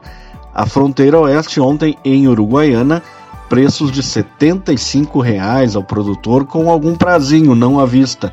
Mas o produtor agora só vende quando chegar a 80 e essa é a grande guerra do momento. É uma queda de braços que pode levar as cotações do arroz a um volume bem significativo, bem acima de qualquer coisa que se espera. Por outro lado, nós estamos aí chegando já no final deste mês no período de plantio. Lá na Zona Sul e na fronteira oeste já tem lavouras praticamente prontas para o plantio e a expectativa é de um aumento significativo de área. Alguns uh, técnicos que eu conversei essa semana já estão prevendo aí área próxima de 1 milhão e 50 mil hectares. Vale lembrar que nós plantamos 935 mil hectares nesta última safra. Isso representaria um aumento aí de quase 120 mil hectares para a próxima temporada. Mercado externo, nós praticamente não temos feito vendas, porque o nosso preço interno está muito alto, mesmo com o dólar a 5,33, mas o mercado internacional está baixo, ou pelo menos em baixa. Os preços da Ásia já estão começando a incomodar aqui no Brasil e muitos, muitos, muitos uh, tradings, corretores já estão buscando cotações do arroz indiano, vietnamita e tailandês por aqui. No entanto, por enquanto os preços não são competitivos. Eles chegariam mais ou menos no padrão dos preços do Uruguai e da Argentina, aqui nos portos de Imbituba e Rio Grande. No entanto, uh, a qualidade do produto indiano é muito inferior à qualidade do produto gaúcho e do Mercosul. Então não, ainda não dá negócio. Mas não se descarta aí uma importação de arroz asiático para suprir algumas demandas, por exemplo, de cestas básicas, uh, mais para o interior do Nordeste e do Norte do Brasil. É uma realidade que se está ainda avaliando, mas não pode ser descartada. Também temos que lembrar que o Brasil, em função do acordo do Mercosul, tem uma tarifa externa comum, ou seja, uma TEC de 12% sobre a importação de terceiros mercados. Como essa tarifa também incide sobre ICMS, valor de frete, ela acaba pulando lá para 14%. Então, qualquer arroz importado de fora do Mercosul, ele acaba batendo aí uh, com uma taxa de ingresso de mais 14% aproximadamente. Isso dificulta um pouco esse tipo de negócio.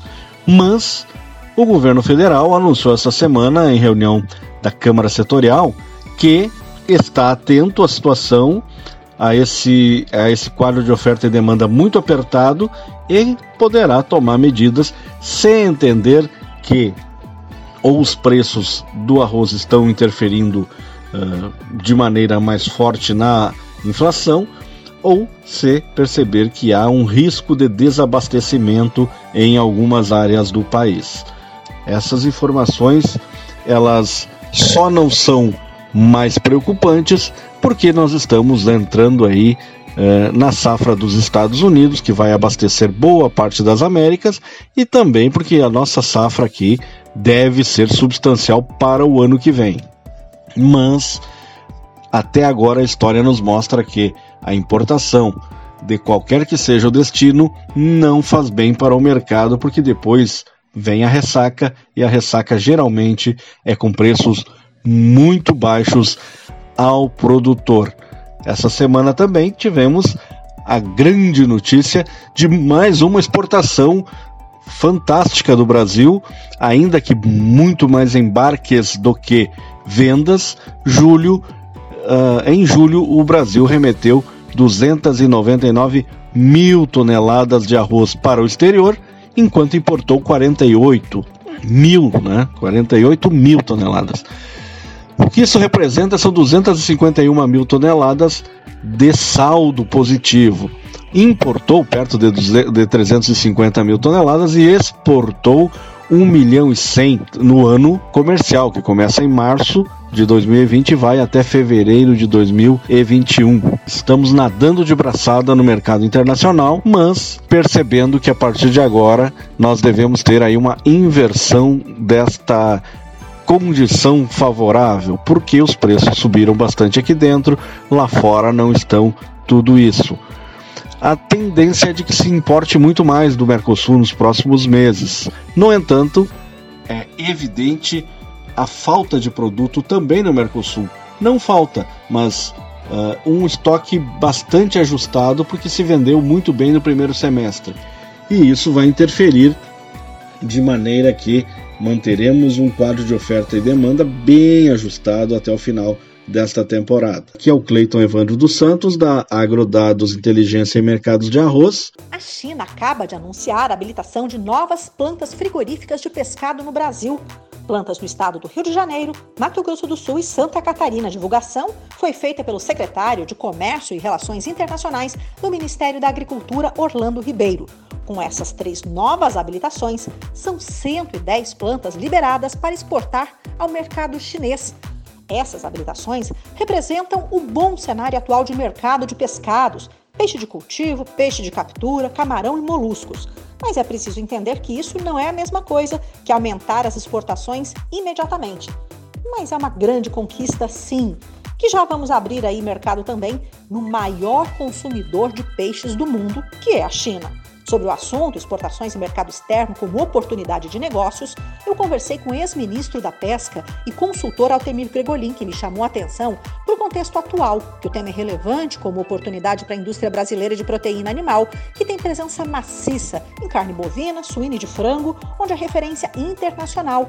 Já sobre pescados, Gregolin citou que no ano passado foram exportados 290 milhões de dólares em peixes, um volume nada relevante, mas que cresce a cada ano, ganhando confiança e competitividade nesse mercado lá fora. Gregolin defende que o Brasil tem várias razões para despontar nesse cenário. Acredita que focando nesse canal de venda de exportação, com o câmbio favorável, possa ser uma diversificação de mercado importante para as empresas de pescado brasileiras. Essas vendas externas, segundo ele, dariam estabilidade e confiança também para o investidor internacional. E ele citou aí a retomada nas exportações de camarão e agora da tilápia, né, e que essas exportações dão vazão para o potencial de crescimento que o país tem. Segundo ele, o mercado interno é importante, mas se quisermos ser competidores em nível global, vamos precisar do mercado interno. Eu, eu, conversei ainda com Eduardo Lobo, que é o presidente da Bipesca, Associação Brasileira da Indústria do Pescado. E a primeira frase que o Lobo largou foi: A gente não entende um país ou um setor que esteja em desenvolvimento sem foco no mercado externo e que funciona como regulador do preço mínimo no mercado interno. Já desafiando aí, falando que não tem mercado sem mercado externo uma atividade, segundo ele, que não é competitiva internamente se ela não for competitiva internacionalmente. Ficando restrito à venda interna e à sazonalidade, um setor fica sujeito à quebra da cadeia, ou com super oferta e preço baixo, ou com a ruptura de produção e preço alto. O Brasil, segundo ele, tem condições plenas de ser um dos players mundiais. Lobo falou dessa inversão de balança comercial. O Brasil ainda importa muito peixe e precisa traçar uma estratégia para ganhar mercado. Segundo ele, a taxa de crescimento tem alta, está crescendo a produção, está crescendo a exportação, mas é preciso traçar um objetivo muito mais ousado aí de chegar a pelo menos um bilhão em exportações anuais. Segundo ele, o Brasil hoje exporta lagosta, exporta, exporta pargo e exporta atum mas ele acha que não vai ser por aí que o Brasil vai crescer, não. Vai ser nos peixes de produção, ou seja, o futuro está nas fazendas de peixe, no cultivo em tanque escavado, nos tanques em áreas de usinas hidrelétricas. Ele fala que a grande oportunidade de mercado está no cultivo, seja de camarão ou de peixe, como é o caso da tilápia. Eu vou ficando por aqui hoje. Eliana Pante para Depois da Porteira. Enfim, chegamos à primeira semana do mês de agosto de 2020. No entanto, para os produtores de milho, a vida continua como no mês de julho. Sim, porque não observamos nenhuma melhora em termos de preço pago pela commodity no mercado nacional. E se observarmos as transações feitas em termos de porto e as negociações feitas junto à bolsa, vamos observar que não há nenhum indício que possa indicar uma melhora para os preços pagos pela commodity nos próximos dias. Observamos apenas embarcações de produtos, principalmente com destino à Europa também, Estados Unidos foi alguns embarques, mas para cumprir contratos firmados no ano de 2019. E o que, que a gente tem observado, né? Agora chegando ao fim do período da colheita do milho, junto ali à região de Mato Grosso e Goiás, que os preços estão sempre trabalhando o quê? Se formos pegar as cidades com melhores né, preços pagos pela commodity na região, nós vamos chegar no Mato Grosso do Sul, a cidade de Eldorado, que é a que melhor está pagando pela commodity milho, está pagando R$ 42,00 pela saca, isso é preço de balcão, né, gente? Em Rondonópolis, no Mato Grosso, é a cidade com melhor preço, R$ 41,50. E vindo aqui para o sul, nós vamos encontrar o melhor preço no Rio Grande do Sul, na cidade de Cruzeiro do Sul, em torno de R$ 48,00, e em Apucarana, no Paraná, R$ 43,55. Mas hoje eu quero chamar a atenção para vocês, porque no Rio Grande do Sul e Paraná a gente começa agora no ciclo do safrinha, né, da produção do, do milho safrinha. E conforme alguns levantamentos feitos pela IMED, IPEA, inclusive pela Conab, o produtor vai ter que desembolsar um pouco mais para produzir a safra, o milho safrinha desse ano. E os principais impactos vão girar em torno do custo variável e dos custos operacionais para a produção. Estima-se que esse aumento chegue-se em torno de 2,90%, o que representaria, em média, gente, um sistema de produção de média tecnologia que o produtor vai gastar em termos de custo variável, que aí entra semente e alguns insumos, em torno de 2.688,30 por hectare para produzir esse milho. Em termos de custo operacional, aonde o principal impacto está em torno do arrendamento, estima-se também que vai ter um aumento de 2,93%, aonde o produtor vai ter que desembolsar em torno de 24,65 sacas para pagar este, é, a produção e pagar o arrendamento. De uma forma geral, o que, que a gente tem observado? O custo total por hectare para produzir o milho nesse próximo ciclo agora que a gente vai ter, estima-se que fique ali na região oeste. Daí, assim, gente, pensando em termos de um sistema de alto alta tecnologia em torno de 3.687,83. No, na Grande Mato Grosso, em torno de 3.000 387,54 reais e na região aqui Centro-Sul em torno de 3.339,05 por hectare. Ou seja, o produtor vai ter que tirar, desembolsar uma boa fatia da, da sua rentabilidade anterior para poder custear o próximo ciclo produtivo. Meu nome é Ana Paula Lima Ferreira, falo da AMC Consultoria, direto para o programa Depois da Porteira. Boletim Aqua 321. A China acaba de anunciar a habilitação de novas plantas frigoríficas de pescado no Brasil. Plantas no estado do Rio de Janeiro, Mato Grosso do Sul e Santa Catarina. A divulgação foi feita pelo secretário de Comércio e Relações Internacionais do Ministério da Agricultura, Orlando Ribeiro. Com essas três novas habilitações, são 110 plantas liberadas para exportar ao mercado chinês. Essas habilitações representam o bom cenário atual de mercado de pescados, peixe de cultivo, peixe de captura, camarão e moluscos. Mas é preciso entender que isso não é a mesma coisa que aumentar as exportações imediatamente. Mas é uma grande conquista, sim, que já vamos abrir aí mercado também no maior consumidor de peixes do mundo, que é a China.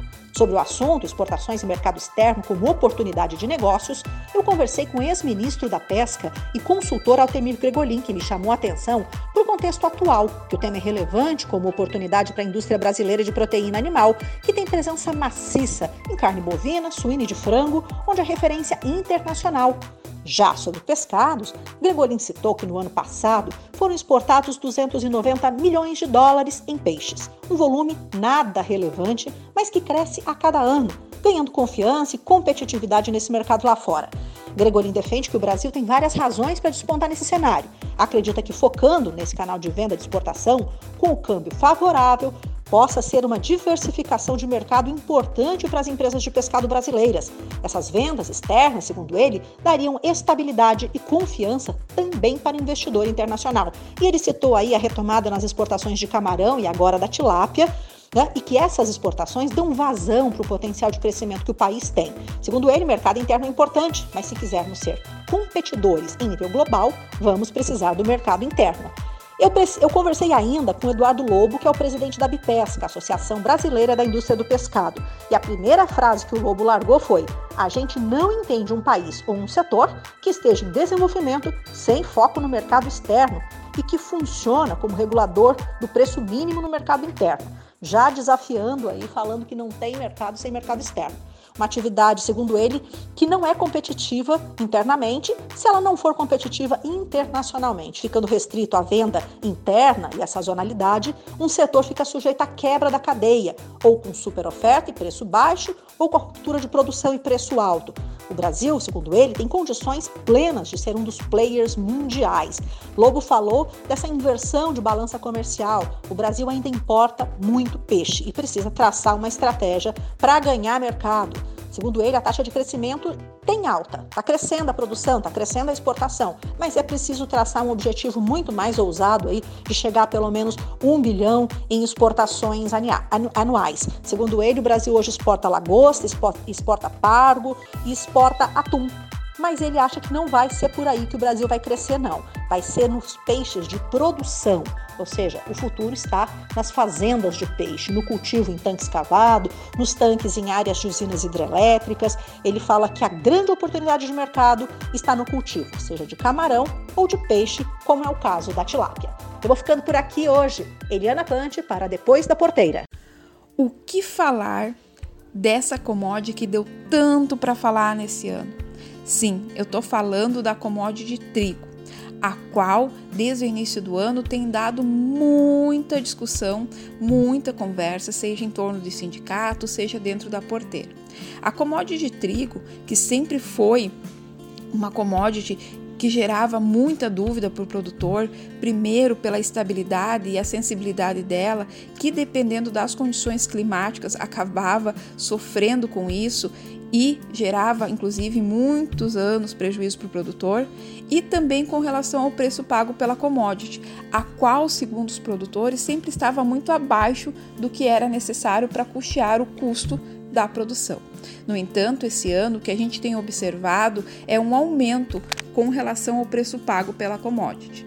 Por exemplo, nessa semana é possível comercializar a saca de trigo junto à cidade de Campo Mourão, do Paraná, a 58 reais, preço de balcão. E se virmos aqui para o Rio Grande do Sul, é possível comercializar a saca de trigo no Rio Grande do Sul, por exemplo, em Cruz Alta ou até mesmo em Selba, a 57 reais. Um valor que culminou no quê? No otimismo dos produtores, que viram a commodity sendo valorizada durante todo esse primeiros oito meses do ano e aumentaram a sua produção, que conforme a gente já relatou aqui, levantamento feito pela Emater deve ter em torno de 5,25% uma área produtiva maior, o que em termos de produção deve representar um aumento de 12 a 14% a mais de produtividade, ou seja, de maior disponibilidade da commodity no mercado, o que vai ser muito útil Pois, falando um pouquinho aqui dos nossos vizinhos, a Argentina, a qual, conforme acordos firmados pelo Mercosul, sempre acaba né, mandando trigo para cá, o cenário lá não está muito positivo, não.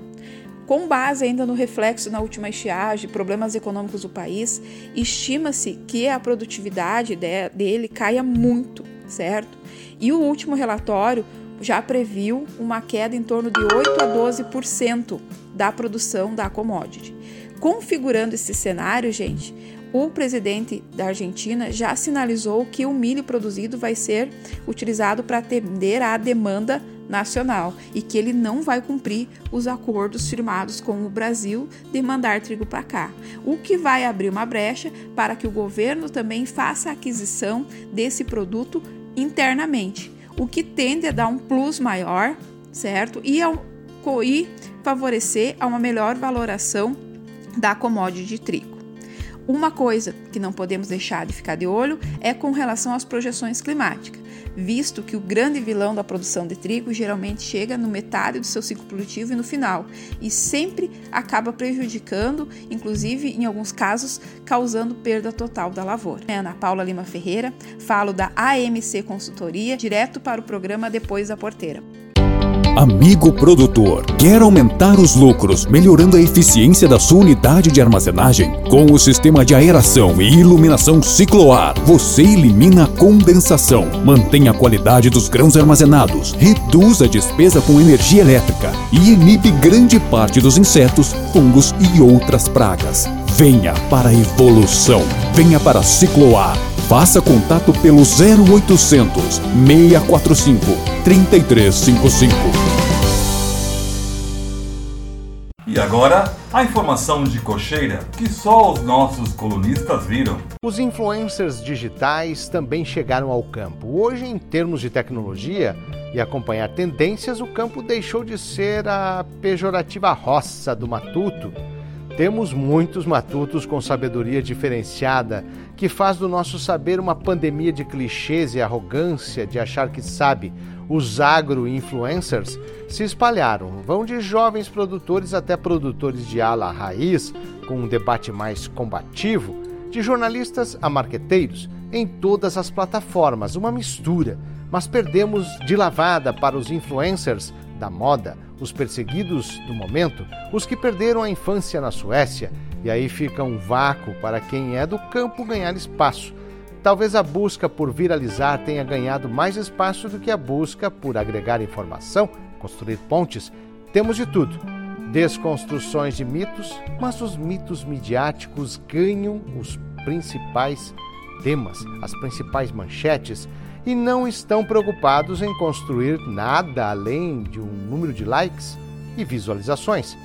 Para isso, apelam para o radicalismo completo, onde um número basta para colocar todos no mesmo balaio do dado, do caos. A pandemia vai passar e teremos o próximo caos apocalíptico para conviver nos noticiários. Beirute veio com toda a tristeza de uma explosão hollywoodiana, com todos os ângulos, e uma catástrofe de verdade no arrasa quarteirões, não precisou de intérpretes de gente desenhando o que aconteceu, não precisou de exageros nem de intermediários, a imagem fala por si, da maneira mais triste possível. Fato com caos de verdade, sem precisar de influenciadores para gerar pânico com dados e acusações. O fato falou por si, não tem como ter mais do que uma versão. Agora as versões são do apoio. Mas mesmo assim, a turma saiu buscando para ver se aqui corremos riscos porque o nitrato de amônio é uma substância segura e indispensável para a agricultura, sendo fonte de cerca de 12% do nitrogênio usado na agricultura.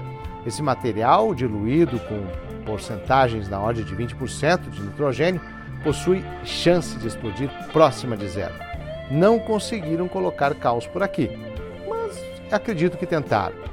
Os fiscais de palavras e declarações não se aprofundam no prático das ações, como bem acompanhei, artigos do nosso mestre Tejon valorizam os 10% com problemas e derrubam os 90% que tem o correto para mostrar. Quando a notícia transforma uma cidade em um bando de vilões, quando na realidade tem tanta gente trabalhadora e séria, é a generalização dos dados, é o colocar a pecha de devastador em todos. Humanizar o agronegócio é o que mais ouvi esta semana de lideranças. Dar vazão ao que é feito e ao que precisa ser feito, não esconder a fumaça, mas não gerar o caos, adotar e divulgar os conceitos que fazem parte de uma produção sustentável, influencers, uma era digital que mistura adultos com adolescentes, conforme o interesse, conforme o impacto lucrativo, lacrativo, mas quem lucra? Sociedade Brasileira em Gestação. De Brasília, Marcelo Lara. A música que ouvimos entre as notícias e as cotações de mercado foi Berrante da Saudade, com Mococa e Paraíso, e a participação especial do Sérgio Reis. E a seguir, vamos ouvir o clássico de Fábio Júnior, Pai. Pai, pode ser que daqui a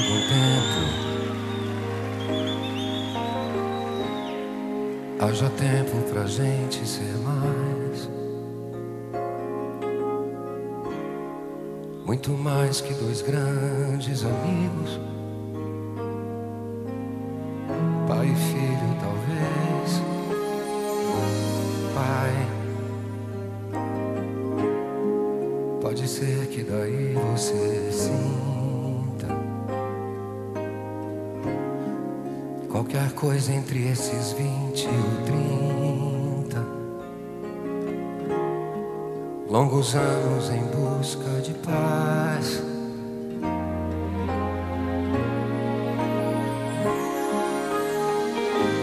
Pai, pode crer, eu tô bem. Eu vou indo, tô tentando, vivendo pedindo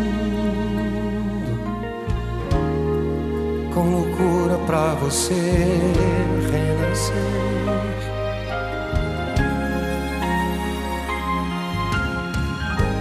Pai, eu não faço questão de ser tudo. Só não quero e não vou ficar mudo pra falar de amor pra você.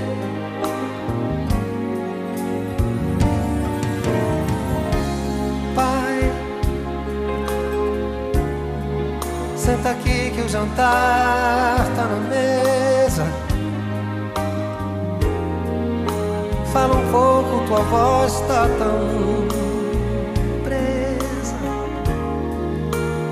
Nos ensine esse jogo da vida. Onde a vida só paga pra ver.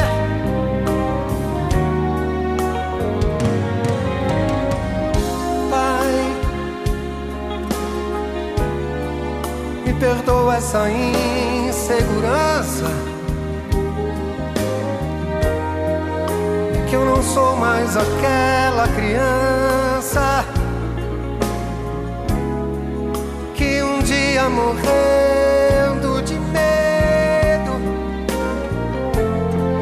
nos teus braços você fez segredo. Nos teus passos você foi mais eu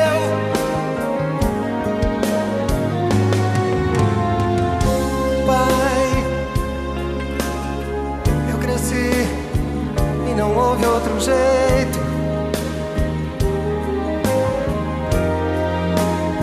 Quero só recostar no teu peito Pra pedir pra você ir lá em casa E brincar de vovô com meu filho No tapete da sala de estar Ah, ah, ah. Pai, você foi meu herói, meu bandido. Hoje é mais, muito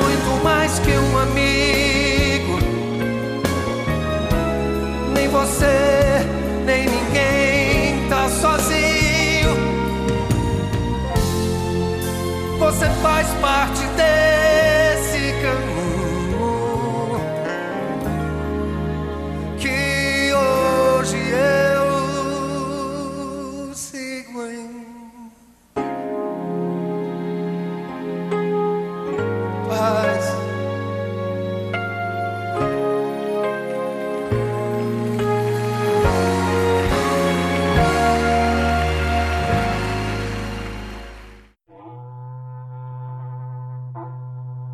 Depois da Porteira vai se despedindo de vocês, esperando que tenham todos uma boa semana.